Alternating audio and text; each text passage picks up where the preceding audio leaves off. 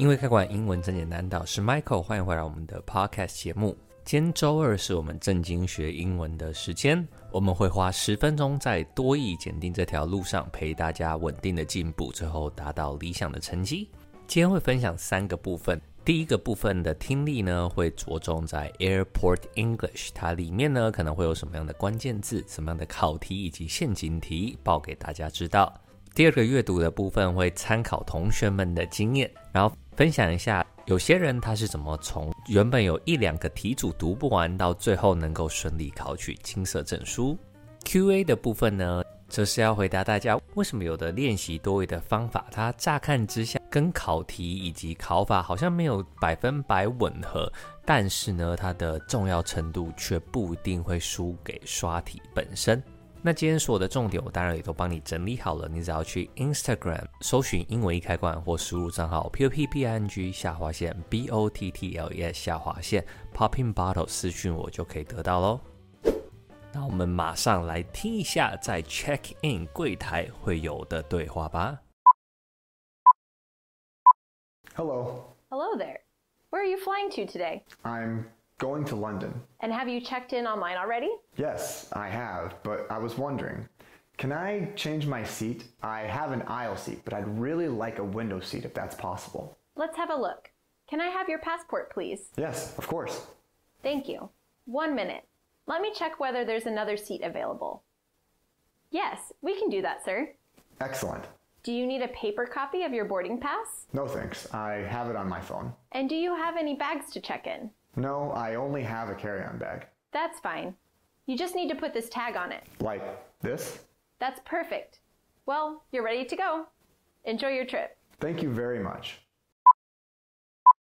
有没有觉得很熟悉？只要在 check in 柜台呢，就会常常听到类似的对话。那么马上来分段逐句拆解吧。Hello. Hello there. Where are you flying to today? I'm Going to London。那这边呢，在考的叫做介系词。Fly to 的 to 呢，它后面是接目的地。那如果呢是要接出发地的话，我们通常会用 from 这个介系词。这里呢，除了 to 跟 from 之外，其实还会有另外一种搭配的用法，叫做 leave for。L E A V E 空格 F。O R，那 for 后面它一样接的是目的地。这里的陷阱就是你要分得清楚不同的介系词，不要把目的地跟出发地搞混了。And have you checked in online already? Yes, I have, but I was wondering. Can I change my seat? I have an aisle seat, but I'd really like a window seat if that's possible. 那这里最重要的当然就是两个关键字嘛，一个叫做 window seat，一个呢叫做 aisle seat。window seat 相对来说就很好听出来了，就是靠窗的位置，对吧？那听说呢，去日本啊，你通常你可以选个 window seat，然后好像左去右回吧，那这样就有机会看到富士山。听说是这样啦，那大家要再查一下哈。那另外一个字呢就比较麻烦了哈，它叫做 aisle seat。那为什么说这字很麻烦呢？因为这个字呢，你可能在选项里面看到的时候，你没办法跟它的音做连接。aisle 的拼法是 a i s l e，你会发现那个 s 呢完全不见了，这就尴尬了，对不对？音跟字连接不上，那选项出来的时候呢，有的时候就会呢不小心选不到。这边呢，他当然就会考你。这个男生他可能需要什么样的帮助，或者是呢，他比较 prefer，他比较呢想要比较喜欢哪一种座位？Let's have a look. Can I have your passport, please? Yes, of course. Thank you. One minute. Let me check whether there's another seat available. Yes, we can do that, sir. Excellent. Do you need a paper copy of your boarding pass? No thanks. I have it on my phone. 接着呢，他做了一个关键字，叫做 available，a v a i l a b l e，它的意思呢叫做可取得的、有空位的。那像我们在问别人有没有空，我们除了可以问他说 Are you free tonight？我们也可以问 Are you available？ 如果没有空或是已经呢被占用了，我们就会说 taken，t a k e n，take 这个字的过去分词。And do you have any bags to check in? No, I only have a carry-on bag. That's fine. You just need to put this tag on it. Like this? That's perfect. Well, you're ready to go. Enjoy your trip. Thank you very much.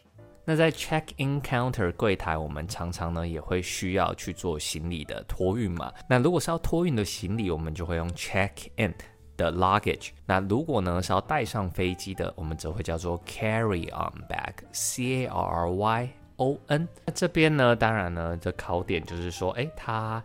他有没有任何的 carry on bag，以及呢，他的 carry on bag 需要做什么事情？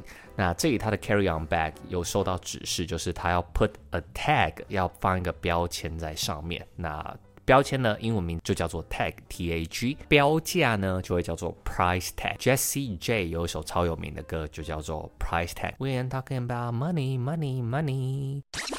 如果大家还想要听到，比如说海关要怎么过啊，或是其他情境里面的重点、重点单字、考法跟陷阱的话呢，都可以来私讯我，或者是呢帮我留个五星好评，然后顺便敲完你想要看的题材吧。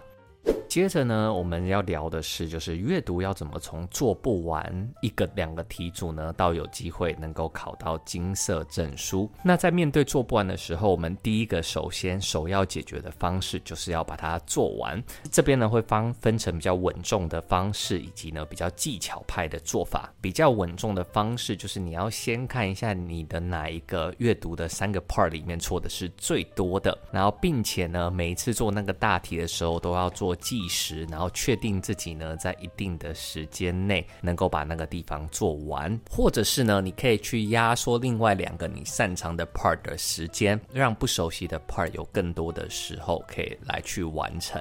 这样子的方式呢，相对来说，你其实就是在练自己真的速度嘛，并没有到改变你做题的方式，所以还是以你的实力呢下去做延伸的。那另外一个呢，则是走技巧派。多义的阅读当然分成单。篇跟多篇嘛，那基本上呢，一个题组三题到五题，那通常呢，前面的两题你是可以很快速的找到答案的，后面的两三题呢，才会有比较需要。综合性全部篇数读完的，先用扫描的方式快速的把前两题完成，然后后面呢，整全部细节都看完的时候，再来回答剩下的两三题。有的时候写完前两题之后呢，就想说，哎，没事了啊，我们接下来就专心攻后面剩下的三题就好了。但有时候你看完第三个文章，你或许会发现前两题的答案有矛盾的地方，这个时候呢，就要赶快去做调整了。这个呢，就是比较用答题。技巧的方式来去增加自己的速度。那速度有了之后，当然就是不断的把准确度也练出来。那如果以上的方式你都做了，那也进步一段时间。但是呢，卡关之后，这个时候呢，我们就要回到最基础的，可能把单字跟片语的掌握度再练得更高。那这个也是我们下一个部分所要聊到的。有的时候啊，表面上它可能不一定跟考法或题目百分百有关联，但是它是很重要的，也就是基础实力的养成。很多人下意识都会觉得多益呢，我就一直刷题就会不断的去进步了。但我觉得不断刷题进步是比较后期的方式，又或者是呢，给基础比较好的人，比如说他的学测。满级分或大学呢，本身是英文相关系所的人，他本来就一直有在接触英文的情况下。确实刷题完很快就可以进入状态，然后去备考了。那如果呢，有一段时间没有碰英文的时候呢，其实要从最基础的单字跟文法开始打根基，因为毕竟考试就是这样嘛，它就是考你的基础的实力，加上呢一些考试的技巧。多益的考试技巧固然比其他考试的比例要高，但不代表呢你没有基础实力，只靠技巧去考。就可以考很高分，但在巩固基础实力的时候，大家呢常常会觉得很不安心，因为毕竟呢，它并不是直接跟考题的形式一模一样。那这个时候呢，你只要拿一个日历或是行事历，然后把你每天读的东西记录下来，看到这些记录，我觉得你会相对之下比较安心，就代表说你每天其实都是有在努力的。那除了日历之外呢，也有其他可以帮助你多益考试的小物，我有整理在我的 YouTube 频道“英文易开罐，从零开始考多益”第三集了，有兴趣的都可以去看。总而言之啊，当然考试技巧呢很重要，但是呢，加强基础的实力，它的重要程度绝对也不会亚于考试技巧的。以上就是今天的 Podcast 节目，那大家也都可以把这个 Podcast 分享给你正在准备多益的朋友。啊，所有重点呢，只要去 Instagram 搜寻英文开罐或输入账号 p o p p n g 下划线 b o t t l e s 下划线 popping bottle 私讯我就可以得到喽。我也即将在二零二四年过年后二三月的时候呢，推出多益相关的课程。到时候呢，也都会在各个社群平台上发布最新消息。因为开馆，英文真简单，我是 Michael，们每周二五都会有新节目，那我们就周五见喽，拜拜。